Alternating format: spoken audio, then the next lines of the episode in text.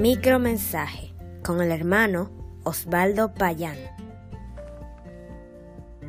Jesús enseñó en el conocido Sermón del Monte en Mateo capítulos 5, 6 y 7 la forma y el fondo de la oración a Dios. Resalta evitar la hipocresía, orar en privado y no usar un modelo repetitivo de palabras.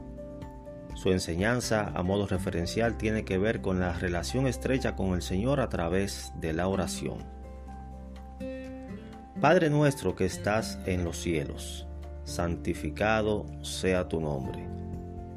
Esto es el reconocimiento que la oración se dirige a Dios y al mismo tiempo su soberanía por encima de todas las cosas.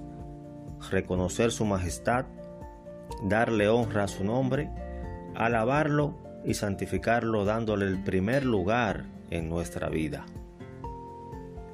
Venga tu reino. En primer orden, el reino de Dios es un reino espiritual. En los tiempos de Jesús, los judíos esperaban un Mesías que los liberara del imperio romano. De acuerdo a profecías bíblicas, Jesús reinará en Israel, pero eso será cuando Él vuelva con gran poder y gloria. Mientras tanto, Él reina en cada creyente. Jesús inició su ministerio luego de ser bautizado diciendo, arrepentíos porque el reino de los cielos se ha acercado. Eso está en Mateo capítulo 4 versículo 17. Hágase tu voluntad, como en el cielo, así también en la tierra. En la oración debemos pedir que la voluntad de Dios se cumpla en la tierra tal cual es cumplida en el cielo. Allá no hay desobediencia ni cualquier otro rasgo característico contrario a su voluntad y soberanía. Desear que se haga la voluntad de Dios comienza con uno mismo. En cierto modo, es estar dispuesto a colaborar con Dios para que sus propósitos se cumplan en este mundo aún afectado por el pecado. Tiene que ver con los planes de Dios, no con los míos. Por ejemplo, el Señor quiere que todos los hombres sean salvos y vengan al conocimiento de la verdad, tal cual dice primera carta de Timoteo capítulo 2 versículo 4. ¿Está dispuesto a hacer su voluntad si lo llama a esa misión? El pan nuestro de cada día, dánoslos hoy Aquí reconocemos que Dios es el proveedor de nuestras necesidades de sustento. No solo de pan vivirá el hombre, sino de toda palabra que sale de la boca de Dios. Mateo 4, 4. Dijo Jesús. Lo que significa que Dios nos provee también alimento espiritual.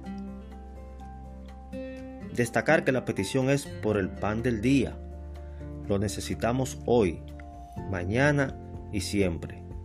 La oración tiene que ser diariamente.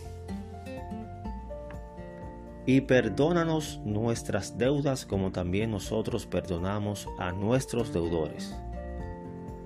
La referencia es al perdón espiritual que restaura la comunión con Dios.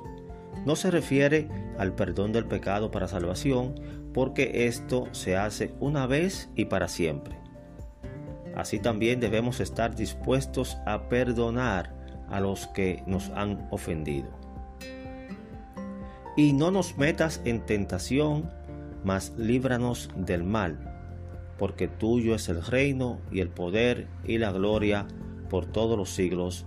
Amén. Esta parte final apela a ser librados de las graves consecuencias del pecado y no caer en el engaño de Satanás. Dios no tienta a nadie. Él provee la salida para uno no caer en tentación. Es justo eso lo que Jesús nos enseña aquí. Sabiduría para reconocer el peligro en la prueba o en la tentación.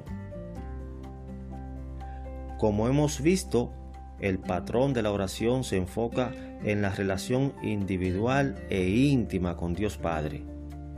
Usted debe seguir el orden, pero no así una repetición de palabras que lo conlleva a orar con aburrimiento o cansancio.